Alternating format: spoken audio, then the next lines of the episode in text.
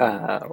我是船啊，然后呢，这个因为消失了，呃，这个一两天吧，然后很多人就，呃，就问我，啊，就各种关心啊，怎么样子的，然后就挺挺感动的，嗯，然后在这里说呢，我没事儿，然后呢，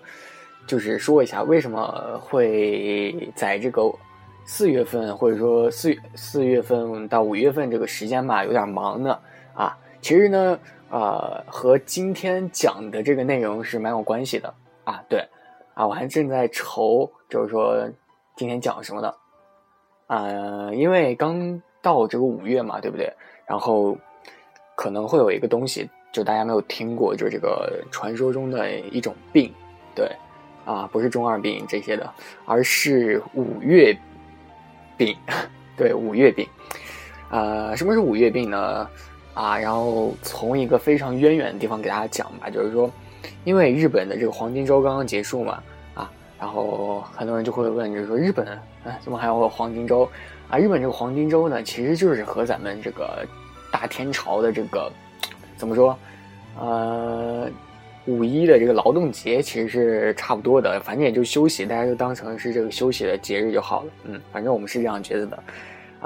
当然呢，就是刚过了这个黄金周嘛，就很多人都会，啊，有这种休息的这种病啊，当然很多人都会有的，然后可能就没有从这个假日中恢复过来吧，然后上班的时候可能还昏昏沉沉的这样子，然后不想上班啊，为什么就要上班这样的感觉？所以说患上这个五月病的人啊，就是不在少数了，啊，说到现在呢，还是没给大家说这个五月病是什么，嗯，五月病呢，就是经常就是说一些。刚刚工作的一些新人吧，或者说刚入学的一些学生，啊，因为他们就没有完全适应这些，比如说繁忙的这种一个环境吧，对，啊，就是这个病呢，就是由于无法适应一种新环境，所以导致的一种精神病，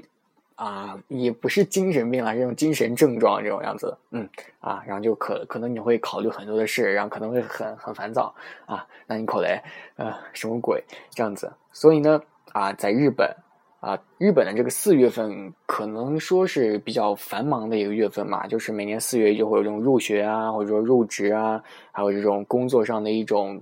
嗯调换调动，都是呃在四月份，可能就是为了迎接一种新环境的一个时期啊，所以说啊四月可能就会非常的忙啊，这也是我比较忙的一个原因啊，然后呢，呃，就可能很多人吧，就对这个新环境的一种期待。啊，干劲儿可能就比较，嗯，啊，刚八路啊，这样非常足啊。但是呢，很多就是新人，刚刚说到了，然后刚进入这种环境，可能就觉得啊，周围的人都好厉害，然后感觉自己是个渣渣，嗯，就无法适应这种新的环境。因此呢，在这个五月初期啊，这个黄金假期中就积累的这个疲惫啊，好累啊，然后刚休息，然后就又要上班，这样子，嗯，可能就全部显现出来了啊。医学上就称这个是一种适应障碍。对，什么是适应障碍呢？就是你经过一些比较长的一些假期，或者说一个比较好的一个休息的阶段之后啊，不想再回到一个比较繁忙的一个工作中，比如说学校，嗯嗯，职场，对，这样子就类似一个忧郁症的一种情绪吧，也不能说是病了啊。所以说呢，如果你去诊断，就觉得自己有病了啊，我是不是有病啊？我要去诊断一下啊，诊断呢，你就会被诊断为这个抑郁症。所以呢，其实并不是这样了，大家就是放松心情就好。对，啊，这个五月病呢，其实主要的症状就是不安啊、不安这样的，啊，可能还会有一些失眠吧，还有这种食欲不振、没有干劲儿这样子，这就是五月病的一些症状。五月病吧，就它这个就是你患五月病的一个主要原因就是，呃，突如其来的一种压力，或者说。啊，在休息的时候突然就遇到了什么什么事儿，这样子，啊，据说呢，你越认真啊，就是忍耐力越强，就越容易患这个五月病，啊，所以呢，问题来了，就是说你怎样才能呃解决或者说治好这个五五月病呢？嗯，当然，五月病啊就要治了啊，不要放弃治疗。就很多人在这个黄金长假吧，就五一啊什么的，就会痴迷于一些宅在家里，痴迷于一些电子游戏啊、主机游戏这样子，还有一些 QQ、微信约炮，不是不是说了什么奇怪的东西。啊，所以呢，他晚上就会不睡觉喽，然后早上不起喽，啊，生物钟完全颠倒喽，对，这样的，啊，所以呢，嗯，就得了五月病了。其实，呃，很多人都知道，就是你做这些东西的时候，其实是为了这个释放压力的，对吧？啊，我我看看电视啊，我是想释放压力的；我玩游戏，我是想释放压力的。没想到，就是这些东西可能会造出来很多的这个困难。啊，不是困难，就是这个很恶劣的一种后果啊。然后，这个大家其实都懂这个道理啊。可是有些人，我就问他们，就说你为什么晚上啊那么晚睡啊？他们就会说一个谬论啊，什么谬论？就是他们不想啊，或者说不甘心那么早睡啊，这简直是胡说了。我觉得早点睡最好的，良好的睡眠对这个身心是非常重要的。如果你这个不保证一种。规范或者说一种充足的一种睡眠的话，可能你这个长假结束啊，然后突然第二天就要上班了，然后没有起来，你就会被老板开除，嗯，非常恐怖，dismayed 这样子啊。然后如果你起来的话，可能也会非常痛苦吧，因为这个压力可能也会更大的。所以在假期的最后一天或者说前一天，一定要有意识的去慢慢恢复到一种。就是你休息前的一种平静的一个生活啊，然后才能适应更好的休息完之后这个工作的一种环境。对，所以说呢，大家就是最要紧的就是好好休息。那其次呢，就是为了嗯之后啊，就是你刚休息完嘛，然后要好好的去工作。可能你吃的时候啊，不是不是。可能你休息的时候会吃的白白胖胖的，然后觉得自己挺厉害的，然后工作的时候可能会非常有精神嘛。但是啊，之后工作并不是像休息那么短，对吧？工作时间是非常长的，所以这个吃好喝好还是非常重要的啊。在这里呢，并不是因为我是个吃货啊，我不是吃货啊。然后对啊，反正大家就是这个吃这个补充自己营养是非常重要的了啊。所谓这个呃压力呢，我。辞海上写着，就是说，就是精神层面的一种啊束缚，一种东西。啊，但是它实际上呢，也会受到这种饮食或者说一些就是外环境的这样的一个影响吧，就特别是这个维他命，还有这种矿物质这些，就有助于减轻压力的一些营养吧。啊，一旦你摄入不足的话，就很可能患得这种五月病了。啊啊，不止啊，在日本是五月病，可能你在中国会有这种六月病、七月病、八月病。可能会有这种九月病，刚开学嘛，有没有这样子啊？然后长假期间也有很多人吃这个 Jackfood 的这种啊垃圾食品，还有或者喝这种酒啊、暴饮暴食，然后就胖了。可能也会破坏了很多这种营养均衡，还有这种这种啊，反正就是这种东西了。然后呃，其实说到就是补充这些营养东西，其实大家知道的都会比较多了。然后也就是那种东西，对。呃，比如说水果啊、蔬菜啊，其实都是一个有效的，就是去啊补充自己，嗯，这个啊，反正补充自己，就是缓解这种压力是非常有好的效果的。比如说这种猪肉啊、鳗鱼啊、大豆啊，还有这种啊金枪鱼这种都是很好的。也就是说，你有压力的话，你没事去吃一顿啊，释放释放压力。俗话说有一句叫什么呢？啊，化悲愤为食量，这句话其实是非常有道理的，我非常赞同这句话，真的，嗯。然后我刚刚说这些食物也是日常生活中比较常见的一些食物了，大家可能都是出门就可以买到，也不是太为难。所以这个五月病，嗯，就是这样比较好的。其次呢，就是喝水，喝水其实是比较重要的一点，嗯。啊，我刚才没有在喝水。嗯，然后呢？其次是这个加强与人的一个交流。为什么是说这个呢？啊，因为不少人交流就会使这个压力加剧嘛。因为有的时候你可能会遇到这种情况，就是和比自己能力强的一些人谈话，就感觉啊，好好遥远啊，这个人离我就这样子。然后假日里呢，你就可以借这个机会啊，不是机会啊，对不起，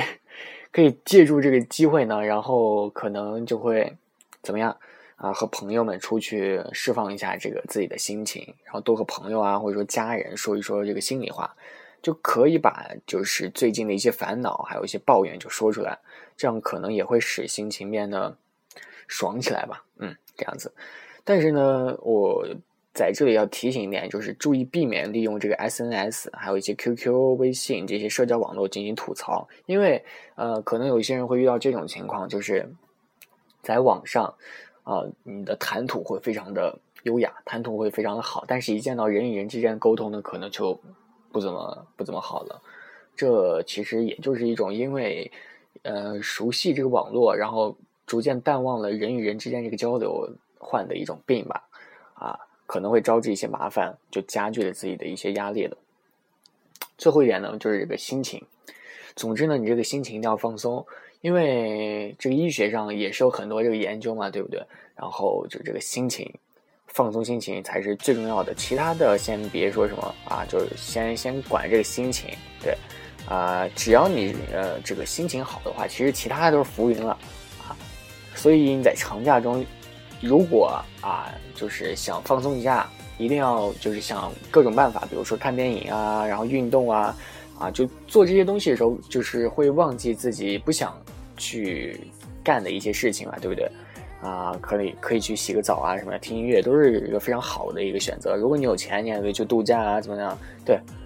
啊，所以说那些想不到做什么好的人呢，你就可以利用这个暑假或者说这个假期的一个时间，可以去培养一下自己的爱好，或者说背一背单词啊，学一学习啊，这样子。但是我在这里说这个学习呢，并不是给自己压力、没事找事干那种学习。啊，就是一种兴趣啦，学一学其他的，比如说，啊，对插花啊这种样子，嗯。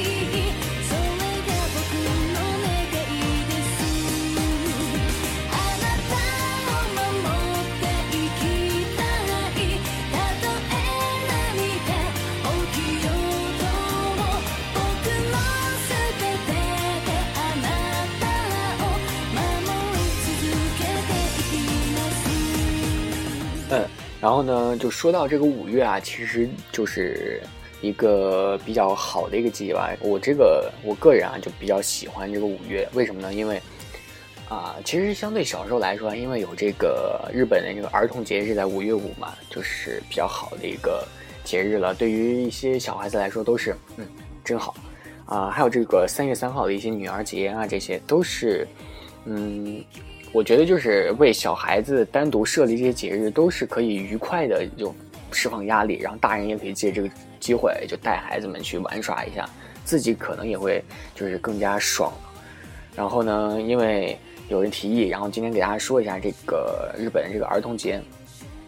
因为就是在明明治维新之后嘛，就因为明治维新，然后就废除了一些阴历，然后在四八年也制定了这个儿童福利法。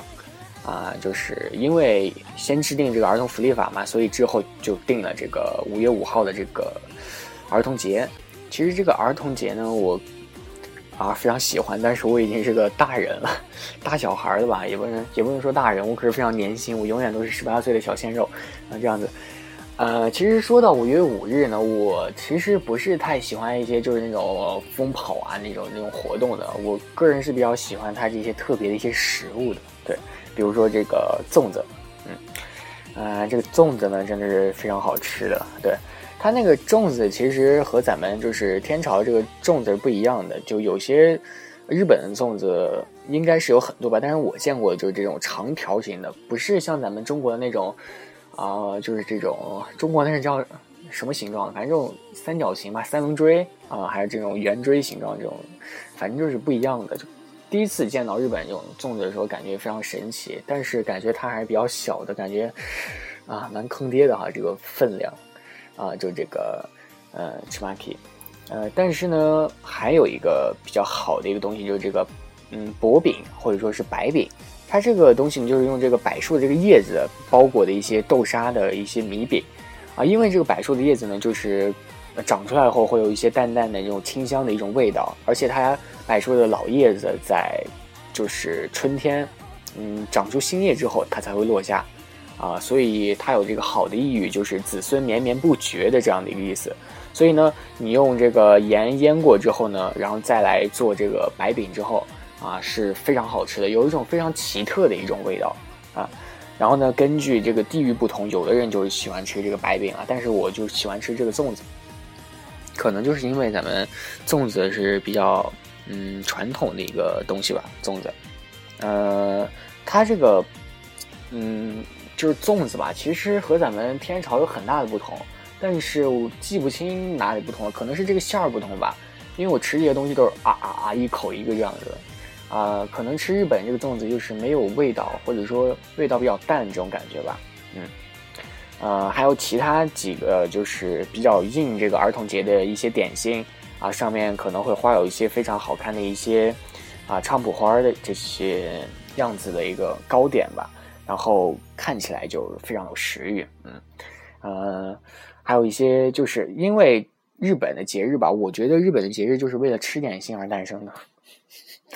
啊，所以不喜欢吃这个日式这个点心的，我觉得过这些节日也是没有意义的了。